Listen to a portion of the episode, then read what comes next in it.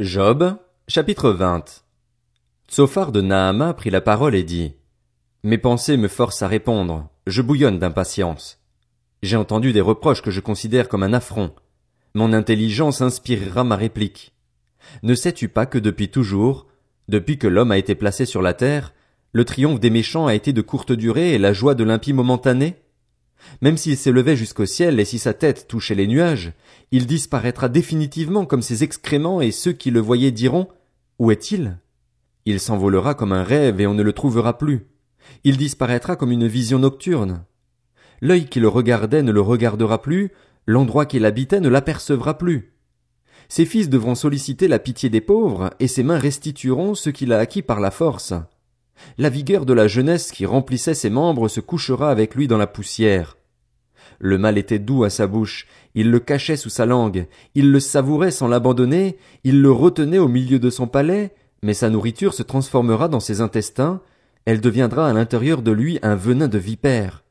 Il a englouti des richesses, il les vomira. Dieu les chassera de son ventre. Il a sucé du venin de vipère, la langue du cobra le tuera. Qu'il ne fixe plus les regards sur les ruisseaux, sur les rivières, sur les torrents de miel et de lait caillé. Il rendra ce qu'il a péniblement acquis et n'en profitera plus, il restituera toute la fortune de son commerce et n'en jouira plus. En effet, il a opprimé et abandonné les pauvres, il s'est approprié des maisons au lieu d'en construire. Son appétit n'a pas connu de limite. Dans son avidité, il ne laissait rien échapper, rien n'était soustrait à sa voracité. C'est pourquoi son bien-être ne durera pas. Au milieu de l'abondance il sera dans la détresse, les coups de tous les malheureux s'abattront sur lui. Pour lui remplir le ventre, Dieu enverra sur lui sa colère ardente, il la fera pleuvoir sur lui et l'en rassasira. S'il échappe à l'amertume de fer, l'arc de bronze le transpercera. S'il arrache de son dos une flèche, ou une lame étincelante de son ventre, il sera en proie aux terreurs de la mort. Toutes les calamités sont réservées à ses trésors.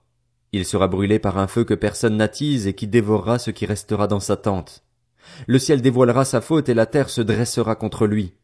Les biens amassés dans sa maison seront balayés, ils seront emportés le jour de la colère de Dieu. Telle est la part que Dieu réserve aux méchants, tel est l'héritage que Dieu lui destine.